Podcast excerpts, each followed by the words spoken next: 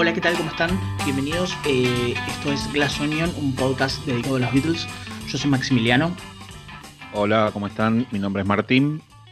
Y hoy vamos a empezar, este es nuestro primer programa. Somos eh, dos personas que hace mucho tiempo nos conocemos y tenemos una revista que en realidad la dirige Martín, que tiene muchos ya, muchos años, que ustedes la pueden encontrar en Facebook con el nombre de Glass Onion. Y eh, tenemos una cuenta de Twitter que es Beatles Glass. O nos pueden buscar como Glass Onion Beatles Podcast y ahí nos van a poder encontrar, seguir y enterarse de cuándo van a, van a empezar nuevos capítulos. Hoy tenemos, para arrancar, como es el primer capítulo, como para hacer una charla introductoria, vamos a hablar de por qué los Beatles son lo que son, por qué fueron ellos y no otras de las cientos de bandas, cientos de bandas que había en la época. Eh, Martín. Bueno, eh, es como la pregunta fundamental eh, y, y, que se vienen haciendo desde que surgieron o desde que se separaron. ¿Por qué ellos, no? ¿Por qué están tocados, parece, con una varita mágica que hizo que trascendieran a su tiempo y que hoy en día sean tan importantes como en cualquiera de los años en que estuvieron en actividad? Y yo lo que te quería proponer es que a modo de introducción que hablemos de cómo llegamos nosotros a los Beatles, cada uno de nosotros. Eh, ok, ok, ok, ok. Bueno, a ver, espera, vamos, vamos, a empezar a arrancar. Eh, yo tengo dos recuerdos. El primero es un disco que llegó a mi casa o estaba por ahí, que es, tenía la etapa de 20 grandes éxitos de oro. Creo que ese disco, todos los que vivimos en Argentina, que tenemos cierta edad, que somos personas de riesgo ya, em, lo escuchamos. O lo tuvimos, o vimos que alguien lo tenía, o vimos alguna de las ediciones. Pero, pero, yo tengo la impresión de que mi papá en ese momento me lo, lo grabó o hizo algo con ese disco de alguna manera, o lo consiguió, no sé cómo fue, con las canciones desordenadas o con cierto orden aleatorio de canciones. Y, le pusieron una tapa que decía 20 éxitos de oro, una versión media, media rara, porque arrancaba con Michelle. Yo estoy seguro que ese disco, el original, el que se editó acá en Argentina, no arrancaba con Michelle. No, no arrancaba con Michelle. Y alguna vez lo comentamos, que arrancaba con She si mal no recuerdo. Y bueno, ese disco llegó a mis manos también en, la época en que se editó y después como la nostalgia muchos años después me hizo eh, prestar atención a ver un CD y tenía 27 temas. o sea que...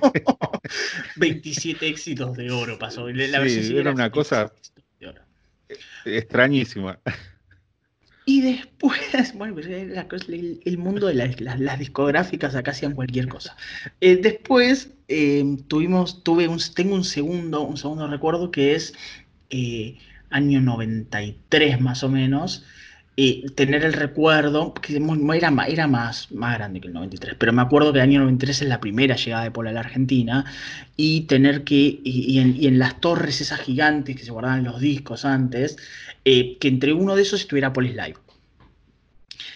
Una original, espectacular, perfecto, con el, holograma de, de Musimundo, que, temblaba y que hacía que sea tipo un 3D. Y me acuerdo que, no me acuerdo si la primera canción o la segunda, una de esas era All My Loving. Y como esa gira que vino Paul y todo ese disco de Paul estaba alrededor de Off the Ground, un disco a mí no me gusta mucho, y me acuerdo que, las canciones, las canciones, las canciones Beatles me parecían increíbles y las canciones no Beatles no me gustaban, pero yo no sabía cuál era cada una, pero yo sabía que había algunas que me gustaban más. Cuando me di cuenta, muchos años después, me di cuenta que todas las que me gustaban eran las Beatles y todas las que no me gustaban eran las de McCartney solita. No sé, una identificación de sonido, no sé, qué sé yo, un misterio, un misterio. No, no sé qué decirte. Y ahí creo que está parte de la magia, en que hay algo que tienen esas canciones eh, en la estructura, en las melodías, en, no sé qué, que hace que, a uno le llegue de otra manera. Porque a mí me pasó algo similar. Eh, mucho tiempo antes, de escuchar Beatles for Sale sin saber quiénes eran, sin conocer el nombre de la banda, eh, sin tener una imagen, pero me gustaba el sonido. Paralelamente a eso, conocí a Paul McCartney, porque Paul McCartney era un artista actual que tenía discos que salían y estaba como... Eh, yo siempre hago esa división con Paul, ¿no? Que después de la gira del retorno a los escenarios, dejó de ser un, artista del momento para convertirse ya en una leyenda. Esa es mi teoría. Que hasta ese momento. Hasta ese momento sacaba discos que competían a la par con los demás. Hoy Paul saca discos porque quiere y porque puede, eh, pero es, eh, digamos que su trabajo es mantener vivo su, su legado, su, historia. Bueno, volviendo a, la historia anterior, eh, conocía a los Beatles sin saber de ellos, pero conocía a Paul McCartney y no asociaba que Paul había sido uno de ellos. Porque bueno, en esa época estaba como muy de moda con con su colaboración con Michael Jackson, eh, con su disco, bueno, Pipas de la Paz, justamente, ¿no? Entonces, e, es muy loco porque, porque bueno, eh, ahí te das cuenta que, hay algo en el sonido de, los Beatles que te atrapa. Sí, sí, sí, sí. Yo, eh, ahí es donde para mí está, el principio de todo. Es, es alguna forma en la cual eh, eh, el tono, la, no sé, la progresión de acordes, las melodías, las armonizaciones, todo va para un lugar, pero porque también es ese sonido que uno también tiene asociado. Como nosotros dos no vimos a la banda en vivo, nosotros no supimos lo que era estar en el momento, eh, tenemos como ese sonido legado y hay muchas personas que no son fanáticas o que no los escuchan y que tienen un sonido asociado, que es como un sonido emblema, que es como cierto tipo de canciones. Yo esto ya lo hemos hablado muchas veces, pero yo he puesto en lugares eh, Break It All de los Shakers y me han dicho los Beatles. Y no, no, no hay chance, o sea, no se parecen, pero sí hay como una raíz ahí, hay como un punto en el medio en el cual vos decís, todo este tipo de música parece que fueran los Beatles, porque es como la banda que, que, que dejó una, una huella a través de un sonido. Vos tenés que pensar en una cosa, eh, la mayor parte de, la humanidad jamás vio a los Beatles en vivo. Es un porcentaje ínfimo. Y ni siquiera eh, escuchó una grabación de un concierto de los Beatles hasta el año 1977. Y, y, tenés que pensar que, tenés que, pensar que el Hollywood Bowl eh, no suena bien. Suena como puede. No, suena bien, suena eh, real. o sea que. El Hollywood Bowl, ponele que sea un, testimonio más que un.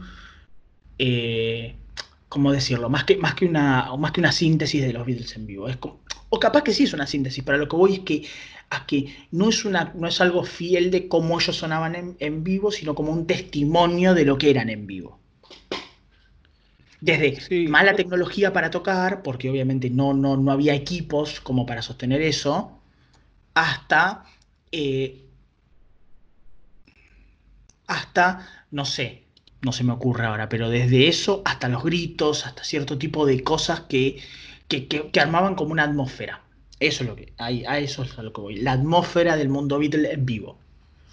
Bueno, yo lo que quisiera es un poco desmitificar eh, el tema de que los Beatles eran geniales en estudio, pero que en vivo no tanto.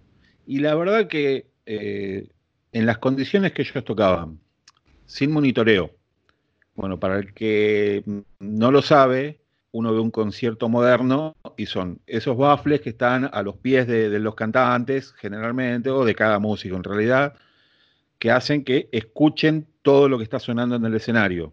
Bueno, ese es el monitoreo. Hay monitoreo in-ear, se llama, que son auriculares pequeños. Eh, bueno, ellos no tenían nada de eso, no escuchaban lo que cantaban, no escuchaban nada, escuchaban un griterío constante. Una masa de gente gritando.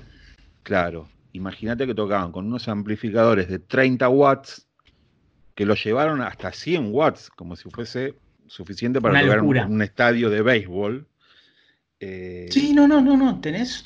Entonces, en esas condiciones tocaban y sin embargo, hay grabaciones que son buenísimas y vos, ves que los tipos no desafinaban, eh, daban una, buena actuación más allá de, alguna broma, de un I'm Down en el Stadium, que bueno, era como parte de la locura. Sí, bueno, pero porque también te, ¿eh? entregás un poco a eso. Pero porque también tenés, tenés, dos situaciones. Tenés la situación de cuatro tipos puestos tirados en el medio de la nada, en medio de un estadio de béisbol tocando para 50.000 personas con amplificadores de como mucho 100 watts. Das lo que podés. O sea, lo que, lo, lo que la tecnología te permite. Pero también tenés tipos que estuvieron entrenados durante años solamente tocando en los peores lugares del mundo. Lugares que no estaban ni siquiera ínfimamente preparados para, para, para albergar a una banda. No, bueno, ellos desde el comienzo, porque también tenés que pensar que son previos a la electrificación de la música. Ellos arrancaron con guitarras acústicas, con guitarras de caja, y, por ahí George, eh, que era como el más, eh, el que más buscaba, el más eh, de experimentar, que bueno, se vio después, más adelante, ¿no? de ingeniárselas para conseguir un micrófono y, tratar de colocarlo en la boca de su guitarra y poder amplificarse un poquito. Eran cosas que hoy serían impensables. No, pero viste aparte que tenés como el mito de que de, bueno, mito, no.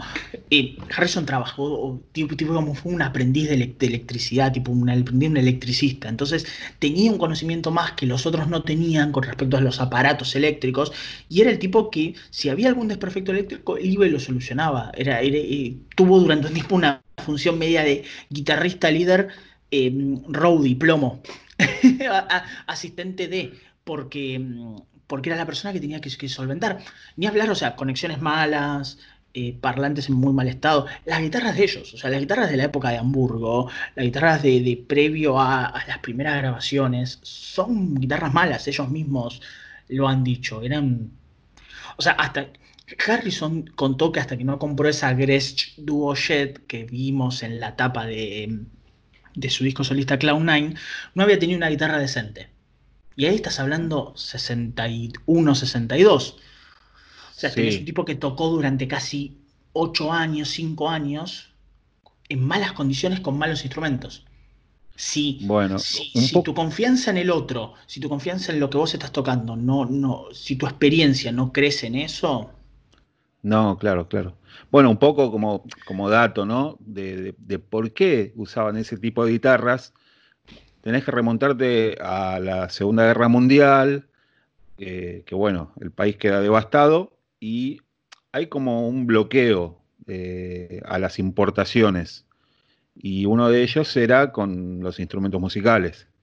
Entonces eh, se, tocaba con lo que podían. La, con lo que había. La primera guitarra de, John, bueno, eh, la, que se dice primera, la Galoton, en realidad no fue la primera, era africana. Después conseguían instrumentos de Checoslovaquia. claro. bueno, Ese es el terreno, ese es el terreno fértil del skiffle. Tocar con lo que tenés. Tocar con lo que te dan los medios para vos tener. Esas tablas, por decir una manera, esas tablas de lavar la ropa, que funcionaban como sistema de percusión o de ese tipo de cosas, es porque no había otra cosa para tocar. No lo tenían. Bueno, y más sorprendente es el otro instrumento usado en el skiffle, que era el Teacher's Bass, que era una especie de bajo que lo hacían con una caja, esas viejas cajas de, galletitas. Sí, sí, sí, eh, sí. Con, un palo de escoba y una, de una cuerda, una tanza tirante para que suene eh, tipo el, slap, el, golpe del que se escucha en el contrabajo, por ejemplo. Claro. Y bueno, eh, bueno, ese tipo de cosas. Si esas cosas no. Cuando, cuando vos. Cuando, tus ambiciones empiezan a crecer y cuando vos decidís que, la música va a ser lo tuyo y te entregas a eso, no te vuelven un no, no empiezan a hacerte volver un profesional, es muy difícil, pero porque los Beatles estaban, este, tenían una meta, o sea, la meta de ellos era volverse famosos, era grabar, tocar, o sea, ellos, ya, habían, ya habían destinado su vida a eso. O sea, es una sucesión de pasos naturales que surge de cierto tipo de, de obstinación, de, decidir hacer eso sí o sí. Una determinación que no se sustenta en nada.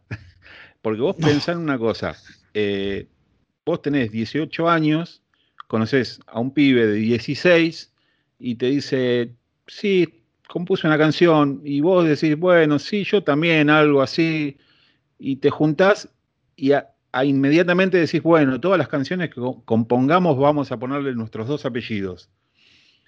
¿A quién se le ocurre a esa edad nadie, a nadie, pensar en eso? No, eh, no hay forma. Ya tenés una aspiración, una meta y, bueno, y después se te suma un pibe de 14 años que toca mejor que los otros dos juntos, eh, y, bueno, nada, no, podía fallar. Porque, y porque esa evolución natural en ese devenir, así como, como estamos medio, medio por la parte histórica, te, te, trae, te trae a camino que eh, la parecen que las cosas, o sea, es medio harrisoniano lo que voy a decir, pero poner en el sentido de la filosofía, de pensarlo como una manera de religión, era, estaba destinado. O sea, era, estaba escrito en la pared, escrito sobre piedra, porque se te suma él, se suma a McCartney, aparece Lennon, se suma a McCartney, aparece Harrison, aparece un baterista, los viajes, eh, la, la, mm, ¿cómo se llama? Hamburgo, tocar en cualquier lugar, tocar de la manera en la que puedas. En algún momento empiezan a aparecer eh, eh, eh, la fama empieza a crecer, algunos tipos te apoyan, otros no. Y decís, bueno, las piezas se están encajando solas. Pero ¿por qué se encajan solas? Porque también ellos tres, más en su momento Stuart, en la época de Hamburgo, en su momento Pete Best, y obviamente para culminar todo Ringo, porque no, no, y es como, es, realmente, cuando uno decís, cuando decís lo de Ringo, es realmente la frutilla del postre. Era el momento indicado, en el momento, en, lo que iba a pasar. Ellos ya miraban a Ringo, ya sabían que ese tipo era bueno en lo que hacía. Ellos ya habían tocado con Ringo, porque en varias oportunidades Pete Best no, no había ido a tocar por algún caso de enfermedad o, algún otro motivo y, lo invitaban a Ringo y para ellos era genial. Pero bueno, estaban en una posición un poco complicada porque Pete Best era el más popular, era el, que las chicas querían y, bueno, eh, es difícil ir contra eso. Obvio. Y además, en el fondo, más allá de, cómo vos, de, qué tan determinado estés a triunfar, sos, sos un adolescente, sos un chico de 18. 19 años, 17. O sea, tenés más o menos ese rango de edad. También tenés esa sensación de estoy dando el paso correcto, lo estoy haciendo. Y, pensando incluso en, qué tantas ganas tenemos de triunfar. Entonces ese cambio, del famoso cambio PIT, que, no se da hasta el final, o sea, no se da hasta, hasta el momento final en el que ellos comienzan a grabar como una banda profesional. Pero esa es la mezcla que realmente termina de, destruir, de destruir, de, mejor dicho, de, construir, no de destruir, de construir todo. A mí lo que me llama la atención es que ellos estaban apostando todo a algo que no estaba inventado, que no existía. No existía la banda de rock. No, no es como hoy que vos aspirás a ser eh, músico de rock, aspirás a ser futbolista o aspirás a ser youtuber eh, no existía, no existía. Ellos, eh, Harrison deja la escuela y, no sé qué voy a hacer, después veo. Y Lennon decía, yo no voy a trabajar, no voy a trabajar de, 9 a 5. Y McCartney, que tenía al padre taladrándole la oreja y, mintiéndole con que no tenía exámenes para poder ir a Hamburgo. Eh, es una jugada que, no sé, que No, sé qué pasaba por sus cabezas para apostar tanto algo que, no, existía, no, no había la banda de rock como se conoce hoy. No, porque lo que vos tenés en ese momento son como músicos de rock, que eran esos mismos músicos que, que ellos escuchaban, o sea, no sé, desde lo más básico como Elvis, Carl Perkins, Buddy Holly, eh, Little Richard, Chuck Berry, o sea, eran todos Chuck Berry y la banda de Chuck Berry, Elvis y la banda de Elvis. El grupo en sí, o sea, el conjunto de cuatro personas tocando bajo un mismo nombre, no. Yo creo que, eh, bueno, no, es que yo crea, es que ellos lo, han comentado, que lo que los terminó de determinar fue Buddy Holly por su banda, por los Crickets. Pero bueno, era como que eh, la banda existía realmente e incluso grababa eh, por separado, como pasaba en Inglaterra con Cliff Richard y los Shadows. Eran dos entidades diferentes, pero que se juntaban. Pero indudablemente en los dos casos eh, llegaban ahí por, por, los solistas, por Cliff Richard, por Buddy Holly. claro, los, los cricket eran los cricket por Buddy Holly. No eran los cricket solos o sea, sí, grababan solos, pero no tenían la misma, no, no, funcionaban de la misma manera sin Buddy Holly. De hecho, los Cricket, no sabes nada, y Buddy Holly sigue siendo una persona popular, más allá que pasaron muchos, muchos años de que se murió. Bueno, eh, eso te da eh, por ahí más a, pensar que, que, ellos vieron algo ahí y dijeron, bueno, vamos por acá, vamos a, jugárnosla. Eh, inclusive cuando ellos van a, a EMI, a Parlophone, eh, George Martin, con un pensamiento todavía de la vieja escuela, los mira y dice, bueno, a ver, ¿quién va a ser el solista? Estos pibes no van a ser los Beatles, estos van a ser John Lennon y los Beatles o van a ser Paul McCartney y los Beatles. Eh, de hecho, pasó seguido en la primera audición de la BBC, también eh, el productor dijo, eh, John Lennon sí, Paul McCartney no. Todavía estaba ese pensamiento que, bueno, ellos se encargaron de derrumbar, de, ser la banda que, componía sus canciones, que las arreglaba, que cantaban todos, que tocaban todos, porque tampoco era algo común. Eh, no. E, es muy. Fíjate en, en, los Estados Unidos, este grupo de sesionistas de Wrecking Crew que tocó en todos, todos los hits que conozcas. El que estés pensando, bueno, ellos tocaron ahí. Que bueno, se hicieron por ahí más famosos cuando colaboraron con Brian Wilson de los Beach Boys, desde la época de Pet Sounds y un poco antes también. Eh, pero bueno, eran músicos profesionales que se dedicaban a eso. Y bueno, con los Beatles no pasa eso. Ellos no tenían a alguien que vino, salvo, bueno, el tema este del Me que, que en algún momento lo abordaremos, ¿no? Con, un baterista. Pero bueno, siempre fue eso. Pero, pero, volvés, pero. Y acá te, acá te llevo a la, frase más trillada, pero que a su vez sí tiene, tiene una cierta aplicación lógica, que es el monstruo de cuatro cabezas. El monstruo de cuatro cabezas es una realidad. Tenés tres tenés cuatro personas, tres compositores activos, bastante activos, obviamente Harrison se desarrolla mucho después, pero Lennon y McCartney componiendo desde, desde inicios, desde el momento cero, tenés tres cantantes, más Ringo, como un, como un cuarto cantante adicional, y tenés cuatro personas increíblemente carismáticas, cosa que no pasaba con otras bandas. Cuando vos más o menos sabés, vos, más vos tendés a pensar que los cantantes son como las figuras más carismáticas, acá tenés dos, un guitarrista solista y un baterista que tienen el, mismo nivel de popularidad que el resto de la banda y tienen la misma capacidad para, para sobresalir que el resto en base a carisma, a fotogenia, a un montón de cosas. Es como que... Por eso es el, el, monstruo de cuatro cabezas es trillado, sí, re trillado, pero es cierto. Eh, mira, como dato, esa frase que, acabas de decir, el monstruo de cuatro cabezas, eh, creo yo, si no, no sé si me equivoco, fue dicha por Mick Jagger. Él los veía así. Puede ser, ¿eh? Él veía que llegaban y era un alboroto, era, cambiaba todo, el, ambiente cambiaba. Y, bueno, declaraciones de ellos mismos también, ¿no? De Paul diciendo eh, que ellos se veían como un cuadrado, como cuatro esquinas.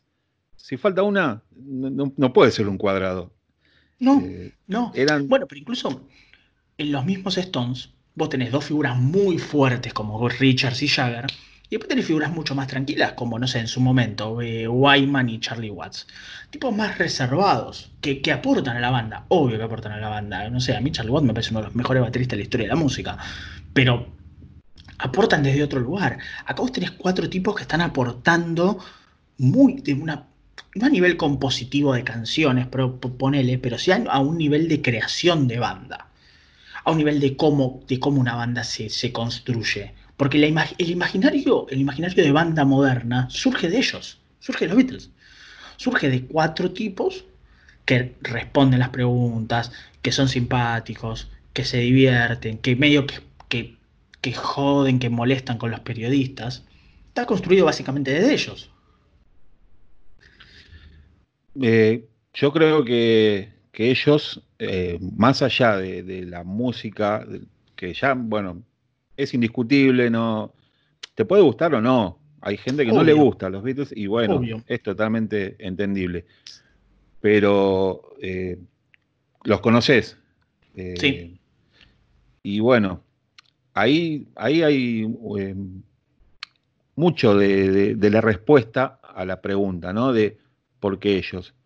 Y bueno, porque la música trascendió, eh, porque alguna vez lo hablamos esto, siempre fueron honestos, siempre fueron perseverantes, siempre fueron innovadores, no, no se repiten. Vos no vas a escuchar dos canciones de los Beatles que se parezcan.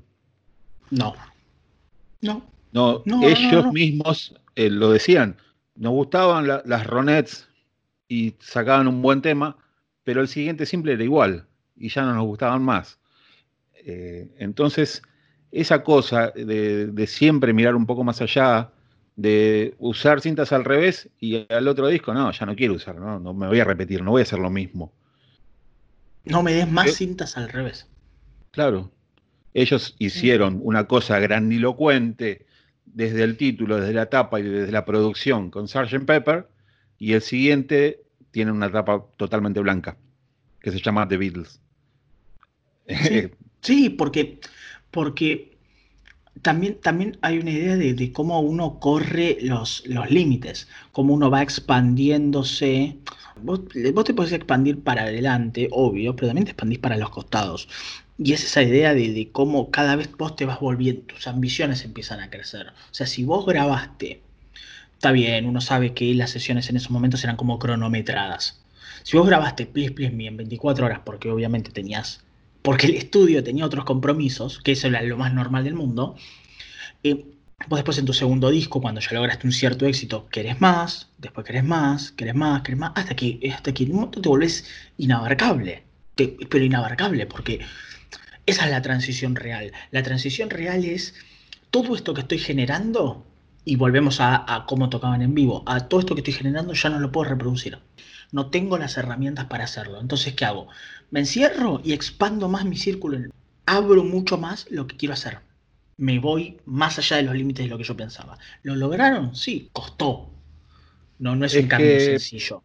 Es que ellos superaron a la tecnología. La llevaron, la empujaron hasta el límite y más allá, porque se crearon cosas que, no existían eh, para ellos. Eh, bueno, acá entra otro, otro actor principal que fue Jeff Emerick, el, ingeniero de sonido. Más allá de que Norman Smith hizo mucho también, pero bueno, la, exigencia era Norman Smith es el ingeniero de sonido de los Beatles durante los primeros discos, desde, desde Please Please Me hasta Rubber Soul. Sí y desde Revolver hasta el final de la carrera, o sea, hasta Let It Be, hasta Ivy Road, pero Let It Be en los lanzamientos, es, el, es Jeff Emerick. Y con Jeff Emerick es donde ahí arranca, digamos, la parte más, más salvaje de la experimentación. La parte donde, donde no tengo que volvieron loco un tipo, porque no lo volvieron loco, pero sí lo empujaron a, a tener que conseguir sonidos que no se podían reproducir en estudio en ese momento. Mirá, te corrijo, no volvieron loco a un tipo, volvieron loco a un chico. Tenía bueno, 18 años. Sí, sí, sí, tenés razón, es verdad. Tenía 18, 18 años. y... en el libro de Emerick, que yo, personalmente lo recomiendo pero totalmente, porque me parece que es una cosa increíble. Em, Emerick eh, eh, explica muy simple que, no podía dar un no como respuesta. Entonces, la única forma, o sea, vos imagínate que tenés 18 años, te sentás en un estudio y te dicen, quiero sonar de esta manera, y te lo dice la banda más importante del mundo en ese momento, vos lo tenés que hacer. Es lo que decía él. Él dice, yo tenía que lograr, no podía decirles, esto no lo puedo hacer. De alguna manera lo tengo que lograr. Bueno, y fíjate que él arranca con Revolver y no arranca grabando no sé, Here, There and Everywhere. Arranca grabando Tomorrow Never Knows. La primera canción que se grabó de Revolver. Sí. Sí. Y, pero porque no. O sea, si vos escuchaste Tomorrow Never Knows, si cualquiera escuchó Tomorrow Never Knows, entiende que, que, hay algo que no está bien. O sea, la forma en la voz en la cual se construye Leno, la forma en la cual los recortes de cintas al revés y los recortes incluso sonoros funcionan de una manera muy particular y la tonalidad de la canción, o sea, la forma, el, color, digámosle, de la canción. Entonces, en, en ese ámbito, un chico de 18 años ayudó a una banda a, crecer. A crear un, sonido nuevo, un sonido que se adelantó décadas a, lo que fue después la música electrónica por ahí, ¿no? El, house y todo, todo ese todo ese, aglomerado de, música industrial, digamos, con, esa cosa hipnótica del, loop que se repite constantemente, de la tonalidad que, no cambia, de, esos, de ese sonido raro en la voz que consiguió pasándola por un, por un parlante giratorio del el órgano Hammond, es un teclado legendario, tiene un parlante que, se mueve, que gira para dar esa sensación envolvente. Y bueno, de, hacer ese tipo de cosas, ¿a quién se le hubiese ocurrido? Bueno, a él se le ocurrió. Sí, no, no, por eso te digo, es, una locura. Pero te vuelvo al tema, porque, porque vos en un momento decís, o decimos nosotros, es, como corres los límites de, lo que podés crear o de lo, de lo que podés hacer.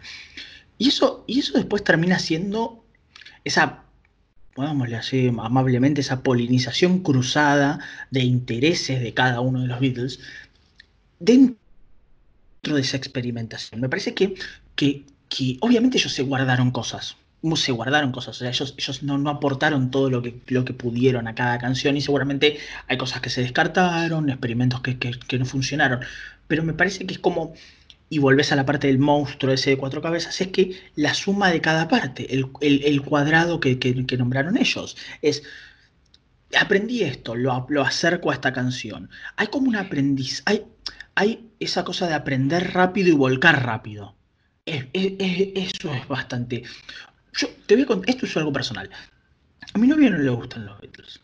Y cuando yo a veces estoy escuchando las cosas acá y digo, y ella, y ella una vez me dijo, eh, ¿Y en cuánto tiempo grabaron todos estos discos? Yo digo, en ocho años. ¿Qué me dice? Sí, le digo, bueno, en menos de ocho años. Le digo, del 62 al 69. En siete años grabaron 14 discos, entregando dos discos por año promedio. ¿Cuánta evolución y cuánto aprendizaje rápido vos tenés sobre eso? Es que uno no, lo puede, no lo puede eh, vivenciar, eh, no, no, lo puede asimilar porque es demasiado rápido. Es algo eh, que viene desde el comienzo. Ellos decían, ¿no? Cuando incorporaron a George, que George era como un enfermito de la guitarra y de, buscar cosas, los, famosos acordes. Los famosos eh, acordes. Disminuidos. Tipo que sabía más acordes que los otros dos juntos. Exactamente. Y que George venía y les mostraba un acorde y ellos componían una canción, según Paul, ¿no? Que bueno, por ahí no era tan así, porque ese mito de las 100 canciones compuestas antes de grabar no era tan así. Eran un puñado de canciones. Pero bueno, no quita que, bueno, que ya estaba esa cosa de, uy, aprendí esto, lo voy a meter. Y aprendí esto y, lo meto acá. Y, y, John que agarró la armónica y lo metió en la metió en el show y, así con todo. Después ya con, un poco de, espaldas, digamos, de, de decir, bueno, dispongo de tiempo, dispongo de, un estudio, eh, de hacer otro tipo de cosas más jugadas. Pero siempre estuvo ese afán de, progresar, de innovar, de meter una guitarra de 12 cuerdas, de meter un citar, de, experimentar con el melotron. De, experimentar con pedales. De experimentar con pedales, guitarras, de... No sé, bueno, las la guitarras de 12 cuerdas. Las guitarras de 12 cuerdas llegan previo a las grabaciones de Hard Day's Night. Que, que Baker las acerca, o sea, le da una a. Le, creo que le da una a Lennon y una le da a Harrison. A los 4 o 5 meses ya estaba en un disco. El, el, citar. El citar aparece en. Todo el mundo sabe que aparece en la película de Help, Harrison en un corte se interesa por eso, se compra uno, empieza a aprender, ta, ta, ta, ta, ta, aparece cinco meses después del disco Help, obviamente la filmación es anterior, pero del disco Help aparece cinco meses después de, e, en, en Rubber Soul. Entonces es como... Eh, eh, sí, en Norwegian Wood, entonces es como, como todo, todo, todo se asimiló muy rápido y todo se volcó muy rápido a las canciones. Sí, eh, es, curioso, ¿no? Porque eh, McCartney también, que otro mito, estamos acá derribando mitos, derribando mitos. Esta, Está bien. esta sección, que en el imaginario popular está como Lennon el loco, el, transgresor, por ahí asociado ya al final ¿no? de, su vínculo con Yoko y con toda la movida artística eh, que venía de, la mano de, ella, pero el realmente innovador era Paul. Eh, en mediados de los 60, en, el furor de, la fama de los Beatles, eh, John, George y Ringo se mudan al campo, se alejan, se van de Londres, viven en mansiones así alejadas y Paul se queda viviendo ahí, en el ruido, a, dos cuadras de Abbey Road y en pleno centro, y frecuenta eh, a todos los artistas eh, avant-garde, como se le suele decir, de, ir a la famosa Galería Índica, eh, donde John conoce a Yoko, era un lugar frecuentado por Paul por medio de su cuñado, de Peter Asher, eh, que era el hermano de Jane Asher, su novia de ese entonces, y ahí conoce a, Barry Miles y a, toda esta gente eh, que, era del ambiente así como más vanguardista.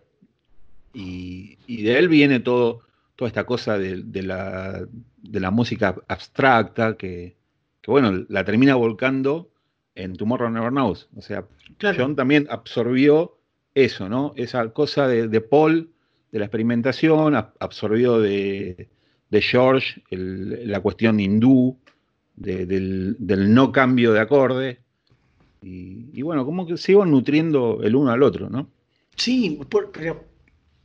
Y después volvés a la misma situación, es como decís que es la, situación la de siempre de, pensar que los aportes vienen de acá, vienen de acá, pero después tenés una banda en estudio que se dispone a grabar algo con poco tiempo porque también tenés eso, como, como eso que yo decía antes, son 14 discos en 7 años, más o menos.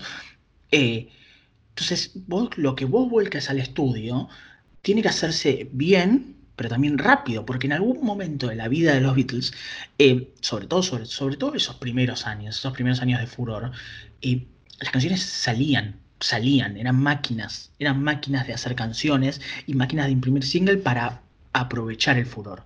Y ahí vos tenés que tener una banda increíblemente aceitada para poder hacer que esas, para poder perder menos tiempo en el estudio y más tiempo componiendo.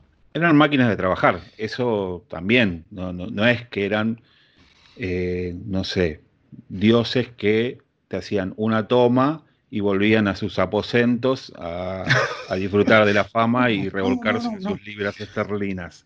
Y nosotros eso lo sabemos porque, porque nosotros eso lo sabemos porque a partir de un periodo de tiempo tenemos tomas de todas las canciones. Desde la 1 hasta la 100. O sea, tenemos lo bueno todos los procesos de, trabajo. Claro, claro. Lo bueno de la, de la política de EMI de grabar todo a partir de cierto momento hizo que, bueno, se resguarde todo, se resguarde todo, salvo alguna otra cosa que se perdió, que se destruyó, pero eh, justamente a partir del año 63, o sea, Lot Me Do queda como excluida, que, no, no hay tomas, aunque ahora se dice que apareció algo por ahí, eh, y bueno, ahí te das cuenta que, no sé, los tipos trabajaban eh, incansablemente en el estudio, seguían grabando para la BBC, haciendo notas, yendo a tocar.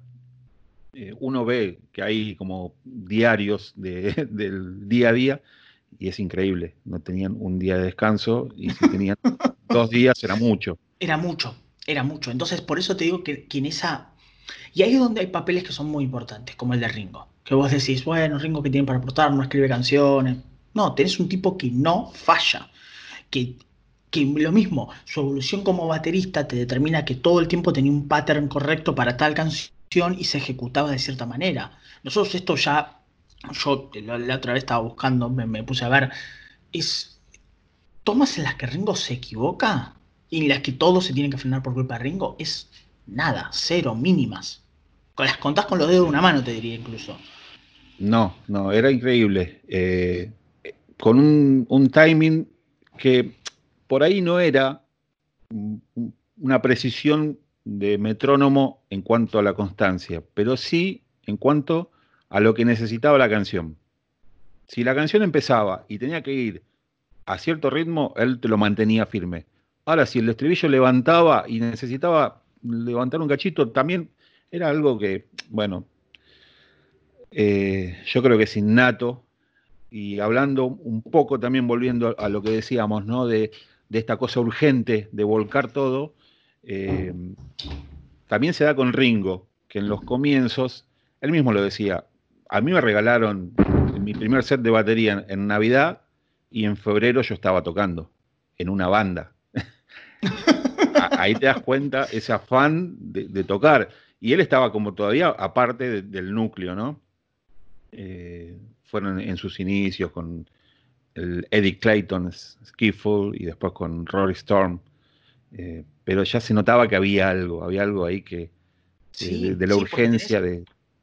Y además, y además hay como cosas creativas de Ringo que uno no puede creerlas. O sea, hay cosas que como, no sé, qué sé yo, el, el la batería de All My Loving, a mí me, me, pone loco, me parece adelantadísima a su tiempo. La batería de, de Ticket to Ride, que es una forma de, de, marcar la canción de una manera muy particular. Es, no, no, no existía. O sea, cuando uno tiene un baterista muy acostumbrado a, a lo que sería hi-hat y, redoblante. Ringo sale tocando, utilizando los, los, toms como parte de la composición. Eh, hablar de Ringo como baterista, yo creo que es un episodio. Oh, es un episodio, sí, sí, tenés Y no sé si no es un episodio doble, que va a salir con tapa blanca, seguramente. Eh, porque hay, hay muchas cosas para hablar de él cosas atípicas, partiendo de la base de que eh, Ringo es zurdo, pero toca con la disposición de la batería de un diestro. Sí.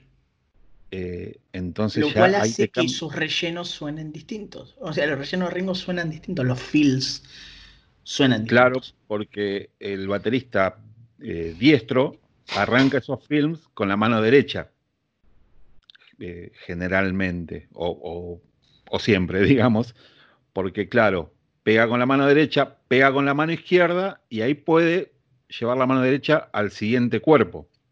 Ringo lo hacía al revés, naturalmente, porque su mano eh, hábil era la izquierda. Entonces son, son films que a muchos les cuesta. Uno lo escucha y dice, ah, mira, esto es re fácil. He visto a muchos bateristas que no lo pueden, no, pueden sonar, pueden sonar bien, pero no como él. No, no, entonces vuelves a lo mismo, es la situación de Ringo como, un miembro fundamental, menospreciado increíblemente, porque obviamente, eh, porque uno, siempre se queda con la estrella de componer, cantar bien, em, y, no, y no con ese aporte individual, grupal que te hace, te hace ser quien sos. O sea, el aporte Puerto Ringo no está puesto en la composición, obviamente. Un tipo que escribió cuántas, dos canciones y dijo que y dicen que, que metió tres palabras en, una canción más. que bueno, no, sé, no lo podés saber, o sea, pero no, no más que eso. Pero hay un aporte a, a la composición de la canción, del armado principal de la canción, fundamental. Y bueno, con Harrison pasa parecido y en algo que a mí me, parece como un poco más complejo, porque bueno, la batería, no digo que es algo sencillo, pero bueno, un, baterista ya domina lo que, lo que puede hacer eh, con cinco o seis elementos. Bueno, un guitarrista tiene infinidad de notas que debe eh, acomodar y que debe eh, armonizar con la canción. Hay que pensar que eh, Lennon y McCartney llevaban la canción al estudio y tanto George como Ringo la conocían en ese momento y a las dos horas estaba el máster. Sí. es, algo increíble eso. Sí, porque tenés una, tenés una persona que está construyendo, no sé, sobre todo en los primeros tiempos, un solo de la nada. Está armando un solo de la nada. O sea, está construyendo un, solo de guitarra en base a algo que estaba ahí en el momento. Bueno, y, por eso los primeros solos de Harrison suenan medios como comillas prestados del rockabilly, de cierto rock, rock, de los 50 y que después empiezan a tomar como, una, como un color distinto empiezan a volverse más solos, porque tienen más tiempo como para poder trabajarlos y no es esa máquina de hacer canciones rápido porque hay que imprimir el single. Claro, y pero sabes una cosa, ¿no? Que, es medio técnica también. Eh, George no era de tocar eh, riff o, no riff, de tocar eh, secuencias preestablecidas, digamos, para que se entienda, ¿no? Para que cualquiera que, que, quizás no tenga conocimiento musical lo entienda. No había jaites que ya, ya eran clásicos como, no sé, por ejemplo, las intros de Chuck Berry que son todas iguales. Que las explotó, que, vos escuchás Johnny B. Good, Carol, Rollover Beethoven, eh, y no sé, alguna que otra más. Era como que, bueno, era su marca, está bien, la, creó él, que la use, obviamente. obviamente. Bueno, George te construía una canción dentro de, esos solos. Era, era, una canción dentro de la canción. Y eso, no sé, es. Yo no lo he visto muy frecuentemente. No, porque eh, a mí me pasa mucho. A mí, a mí, hay un solo de la, de la primera época que a mí me, me, vuelve loco, que es el de Tilder Bocío es una construcción de una canción entera, de punta a punta. O sea, tiene un pequeño riff inicial, tiene una bajadita, hace como, hace como un movimiento. No sé si la expresión es la correcta. ¿eh? Vos sos técnico, vos sos el técnico, yo soy el que no, el no técnico. Hace una, hace una armonización mientras está tocando. O sea, es como arregla el solo. Ahí está, ahí es lo que quise decir. Arregla el solo. Mete unos acordes. esos acordes descendentes, bueno, los mete, pero no mete el acorde exacto a la rítmica, ¿no? no hace lo mismo que John en otra posición. Es como una variación de esos acordes. O sea, abre mucho más el sonido. Eh, y, bueno, justamente, mira, hablas de Silver Was You. Eh, volvemos a, lo que dijimos eh, al comienzo. Esta cosa de, de innovar, de, de no, hacer la copia del tema que están versionando, es de crear otra cosa. Si alguien escuchó la versión original de Tilder Was You, es otra cosa, es un tema, eh, clásico tema de película, orquestado, con violines, con una cantante así como muy melosa, como muy lírica. Y ellos crearon un bolero. Algo muy bolero. Porque los primeros Beatles son latinos. Están ahí, ¿no? Están ahí medio, Era la Hay algo muy gracioso, ¿no? Que, eh, que ya eh, excede a los Beatles. Cuando irrumpe el rock and roll, eh, la crítica, que bueno, no les gustaba para nada, la, crítica más conservadora, ya le buscaban la fecha de vencimiento. Y siempre se buscaba qué iba a venir después cuál era el, siguiente furor, porque el rock and roll iba a durar unos meses. bueno, no pasó, ¿no? Eh, y uno de los ritmos que salió después fue el calipso. El calipso. El calipso. era como, como la sucesión. De hecho, eh, la primer canción de Lennon, que no es eh, Hello Little Girl, como siempre se dijo, esa fue la primera que trascendió. Pero él en algún momento habló de, un calipso rock, de, una de sus composiciones que no se sabe, no, no se la conoce, no, no, se sabe la letra, pero él tiró ese título en alguna entrevista. Eh, y bueno. Bueno, pero esa cosa media latina que incluso, no sé, pasó el cover ese de, de, Bésame Mucho. A mí me gusta, yo lo banco. Eh, está, está presente. Hay, hay, un uso de, cierto tipo de percusiones. Qué sé yo, no sé. A mí la percusión de You're Gonna Lose That Girl.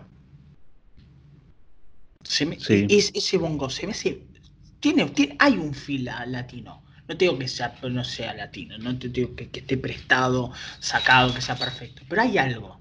Bueno, yo creo que, estaba presente en, todos ellos, ¿no? Eh, George, amante de la guitarra, admirador de, bueno, los guitarristas flamencos, que, él mismo decía, yo quisiera tocar como ellos, pero no, no puedo porque no le puedo dedicar suficiente tiempo a la guitarra.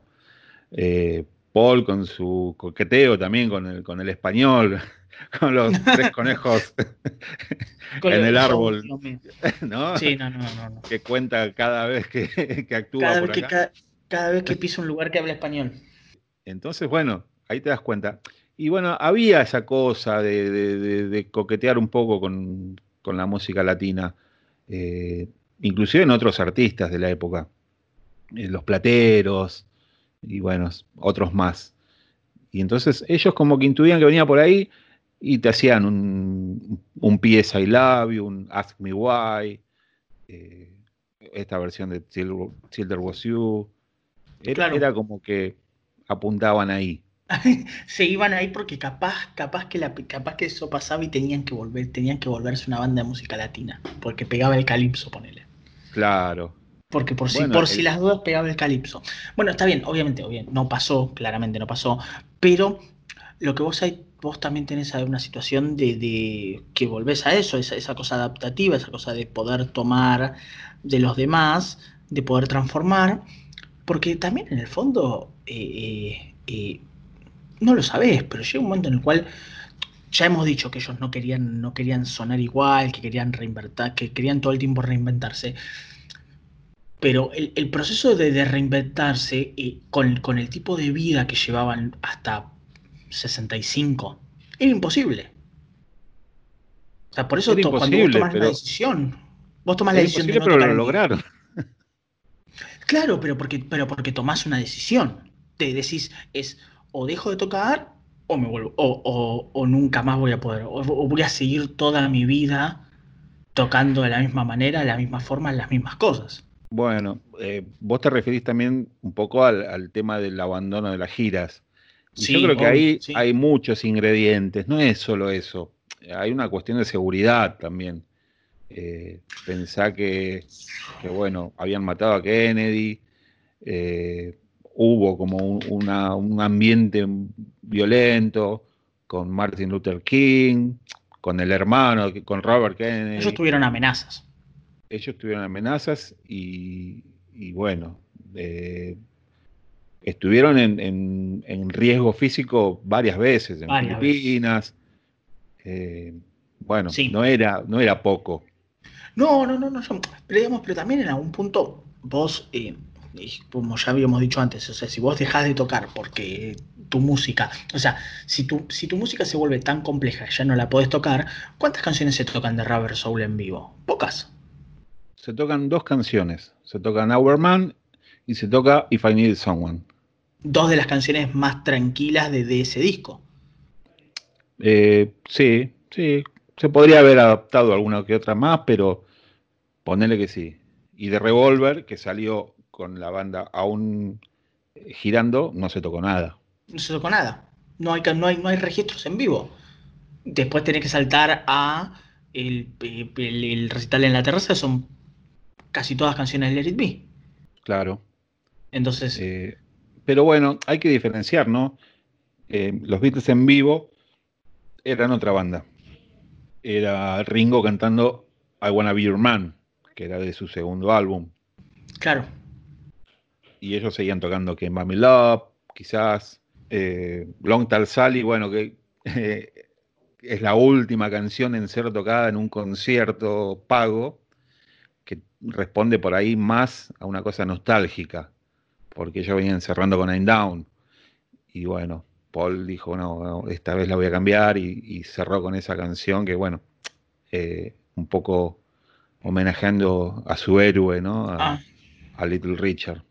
Claro, sí, que, que por eso también vos tenés esa, esa esa, evolución de, tocar en vivo porque eh, porque también es, eh, no sé, capaz que seguramente fue agotador.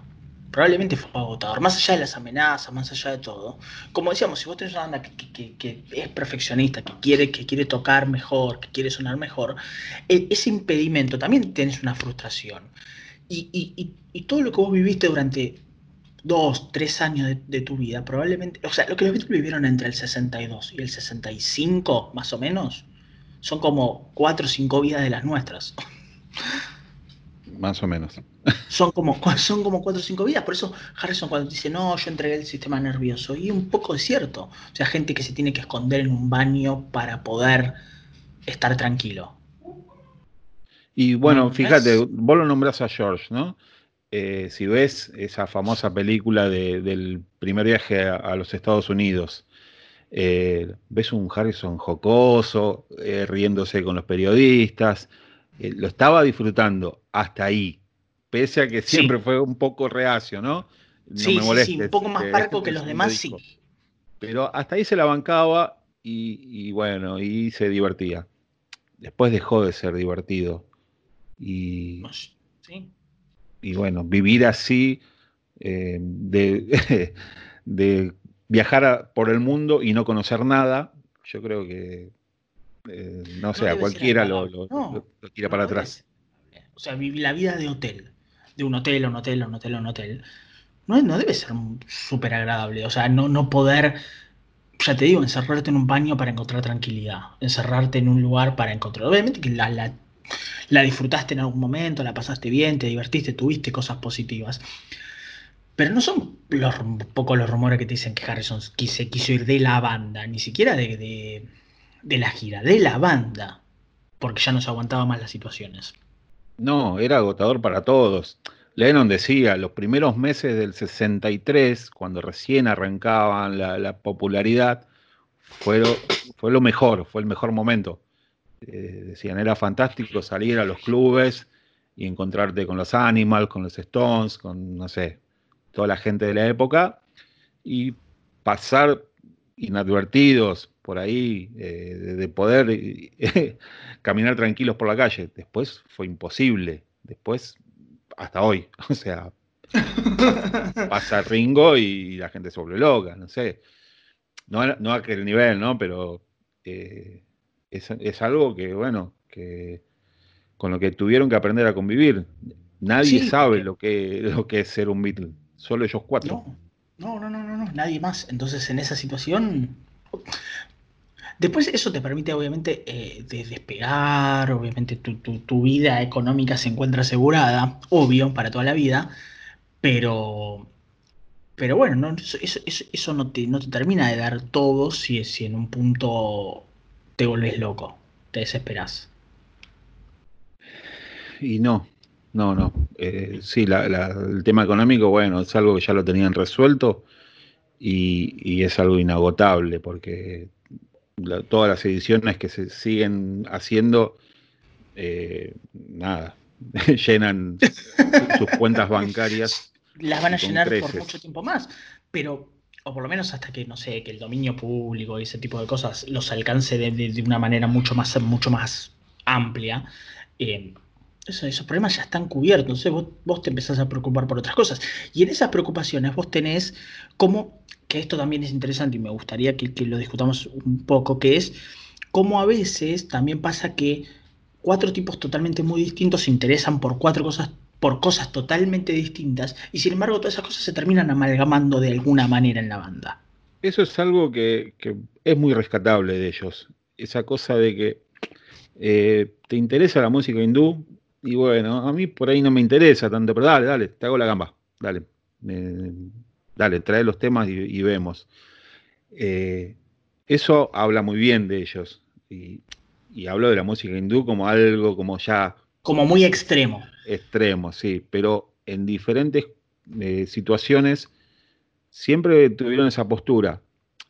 Como así también eh, tenían la postura de que si alguien no estaba de acuerdo, no se hacía. Sí. Bueno, el famoso mito Carnival of Light. Eh, bueno, no sé, eso es algo que, trajo Paul. Pero viste que es el famoso mito de, de, nadie la quería, después dijeron, bueno, está bien, y Harrison dijo, no, no, y, se, tiró para abajo. Cada voto vale uno. O sea, e, eso, eso sí fue, fue, muy, fue muy llamativo. Cada voto vale uno y, debería ser eh, unánime. Creo que cuando dejó de serlo por un tiempo fue en el final ya cuando eran tres contra uno contra Paul y bueno. ahí como que se terminó de romper Eso es otra charla de otros tiempos. Eso es como un derribando mitos 2 también. Sí, sí, sí. Hay, hay, hay, el mitos jingle, ¿no? De derribando mitos. Hay, mitos, hay mitos que, que, derribar, pero por eso te digo, como, como e, es, yo igual a veces pienso esa cosa de, y vuelvo, el monstruo de cuatro cabezas. Sí, pero es un monstruo de cuatro cabezas que son cuatro personas totalmente distintas. Que de alguna manera se amalgaman y funcionan bien y funcionaron bien durante un montón de años, porque un montón de años con ese nivel de exposición son como si fueran, ya te insisto, muchos más.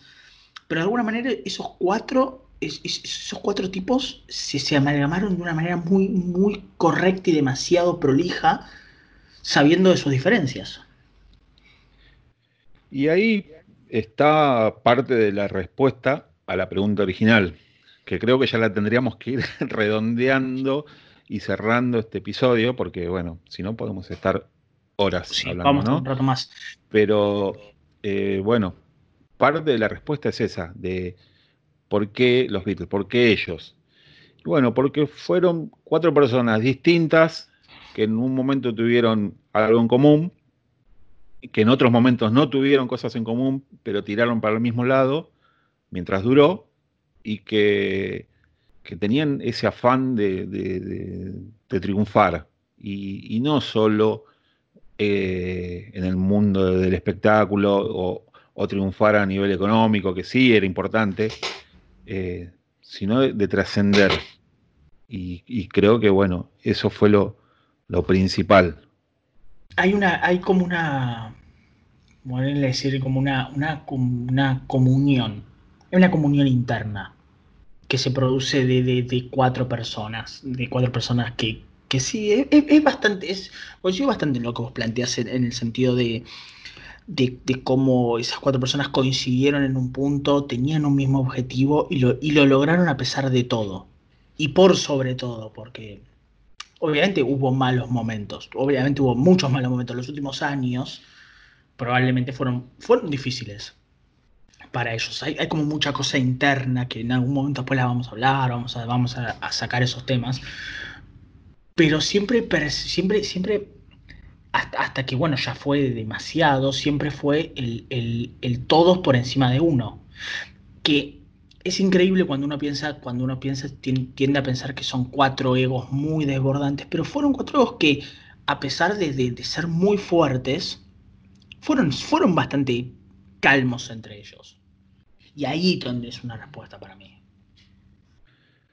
Sí, fíjate que de esos cuatro egos había dos, por sobre todo. Por sobre todo, obvio. Que, eh, que vos decís no podría haber funcionado nunca. Y sin embargo, eh, funcionó y yo creo que venía más del lado de la admiración. Eh, Paul adoraba a John. Y, John, que por ahí era un poco más, vendía una cosa más dura, más... Se hacía el que no. Eh, Claro, pero, pero sí. Y, y bueno, ya ves, eh, eh, viendo las cosas en vivo, de, John interrumpiéndolo a Paul mientras está hablando, eh, te das cuenta que, bueno, Paul, se lo bancaba porque era John. En el fondo hay medio una historia común, que son cuatro, o sea, que volvés a la misma cosa de en el momento justo, en el momento, o sea, son dos chicos que sus madres mueren jóvenes, se encuentran solos, se sienten solos, eh, tienen una, inquietud artística que, no, que, quieren resolver, que tienen una forma de, que quieren encontrar una forma de resolverla. Entonces es como que se van sumando piezas, todo el tiempo se van sumando piezas. Hasta que, bueno, nada, la última pieza que es Ringo es la que termina de hacer explotar este, esto. Y es increíble porque parece guionado. O sea, sí, si vos ves esa película, decís, oh, esto es muy obvio. Pero claro, sí, iba a pasar esto. Eh, y sin embargo fue así, fue real. Eh, hay teorías conspirativas, que también es otro tema, que, hablan de que los Beatles no existieron, que fue toda una creación, porque es demasiado perfecto. Eh, es Y que es una, cosa que nos implantaron en la mente, porque no podía ser que sea tan lógico y tan perfecto. Es así. Eh, eh, es, es, increíble, pero, pero funciona, funciona así. Em, bueno, nada. Para no extenderlo mucho más, porque ya llevamos unos cuantos minutos, em, yo creo que igual ya respondimos un poco a la pregunta. Capaz que nos quedaron cosas, sí, obvio, nos quedaron cosas. Pero la respuesta en general, nosotros creo que ya, la, por lo menos nuestra, nuestra respuesta la pudimos dar. Sí, eh, quedan cosas por hablar, seguramente dimos como un pantallazo de lo que nos parece y seguramente cada uno tiene su, visión de por qué. Eh, sí. Lo, principal siempre va a ser la música, obviamente. Obvio. Bueno, pero es la música es lo que nos va a hacer encontrarnos la próxima vez.